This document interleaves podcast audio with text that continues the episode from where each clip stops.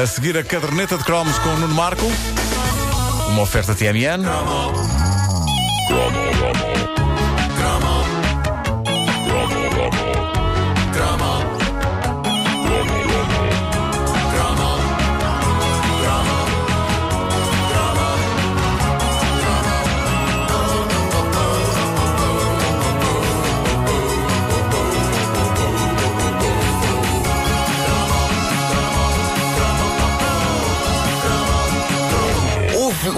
Encontro inspirador entre o que aconteceu no passado fim de semana, a equipa da comercial foi ao Algarve trabalhar e conviver, e uma mensagem deixada na página Facebook da Caderneta de Cromos, em que um ouvinte nosso sugeria como tema para um cromo essa instituição da nossa infância, que eram as viagens de carro de férias para o Algarve.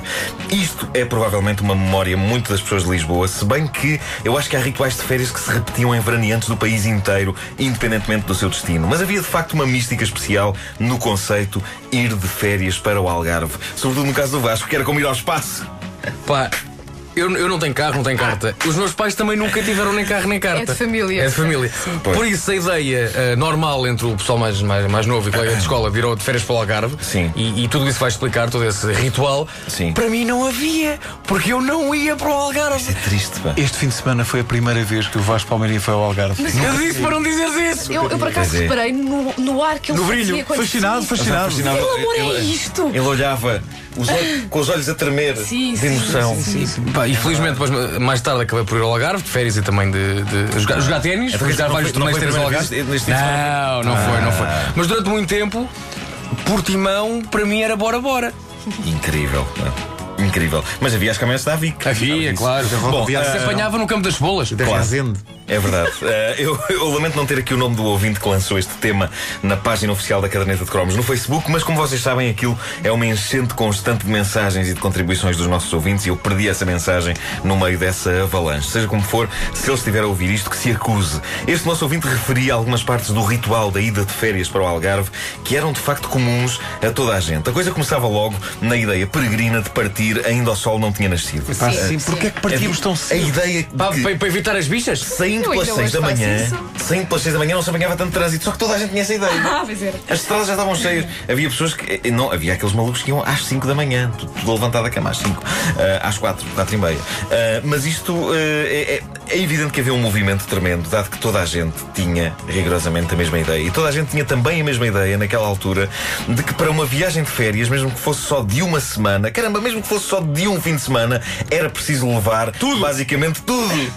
Tudo. Nos anos 80, nas férias, e garanto-vos que refleti sobre isto e não encontro explicação para tal, os carros iam cheios até acima.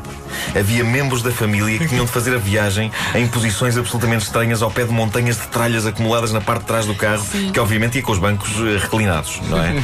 Porquê é que se levava tanta tralha? Não sei. Sei As, as meias levavam tudo, varinha mágica, batedeira elétrica. Mas elas faziam Era, bolos era. nas férias. Como é que é possível? Mas deixa-me só perguntar, eh, tendo em conta que eu não ia para o Algarve, eu, eu nunca fui. Ah, mas as pessoas que iam para o Algarve tinham lá casa, alugavam casa, apartamentos. Eu, Dependia, mais tarde aluguei dependia. apartamentos com Dependia muito, pedia muito. Havia muito, muita casa alugada. Agora, sim. uma coisa é certa, não havia autoestrada. Pois não. Era Pois o não. ritual Canal Caveira, Porico. Mimosa, aquilo tudo. Um lugar, de lendas que era Canal Caveira. Bom, eh, mas era um espetáculo bonito olhar para os carros na estrada e vê-los com montanhas de coisas de que aparentemente toda a gente achava que ia mesmo precisar. Isto foi um- de pressão, A para panela de quê? pressão. Opa, para quê? Foi um fenómeno que esmoreceu. Eu não sei em que altura dos últimos 30 anos é que as pessoas, de um modo geral, pensaram em coro.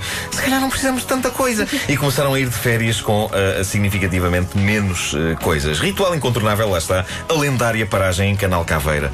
Eu devo dizer-vos que Canal Caveira sempre me fascinou, não só pelo nome daquele sítio. Parece um que- canal mas- TV pirata, Uma TV é? pirata de filmes de terror. Canal Caveira, 24 horas. 24 horas de terror.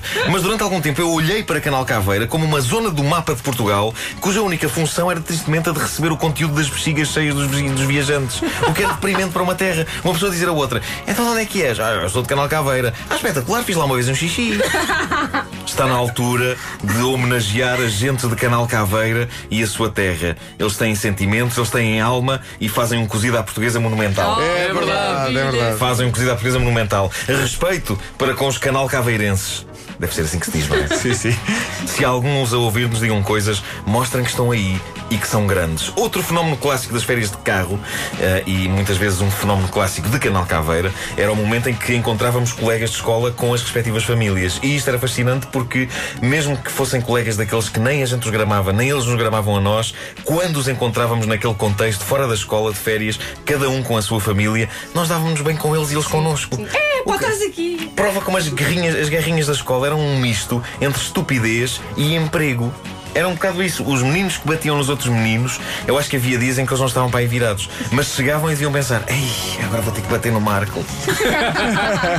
Iam brincar com ele com os carrinhos, pá, mas pá, pá, Vai ser. Vou ter-lhe chamar nomes, pá, que seca, pá, malandra que ser, é o que eu sou, é o meu emprego.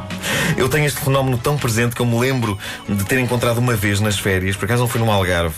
Foi, pensou na Praia Grande, um colega que me chateava imenso e que me batia e tudo, e de repente ali nas férias ele era outra pessoa. E eu acho, e vocês vão se emocionar com isto agora. Opa. Deixa-me tirar o lenço Eu, eu, eu acho que nós. Queres musiquinha triste? Nós, nós, sim. Tá bem. Sim. Boa. Eh, nós, nós fizemos juntos um castelo na areia e tudo. Epá, e fazer um castelo na areia com alguém. bom, eu acho que isso tem significado. Eu acho que isso tem valor ou não tem.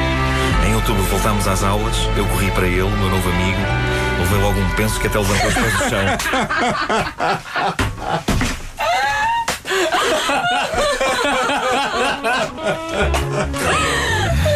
Tem ou não tem valor fazer um castelo na areia com alguém?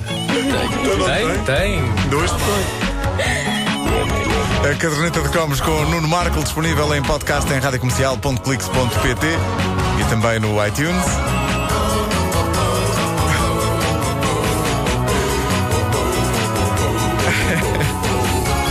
Gosto de, é? imaginar, Vê logo penso. gosto de imaginar o Nuno em direção ao seu novo amigo em câmara lenta. Amigo! Pumba!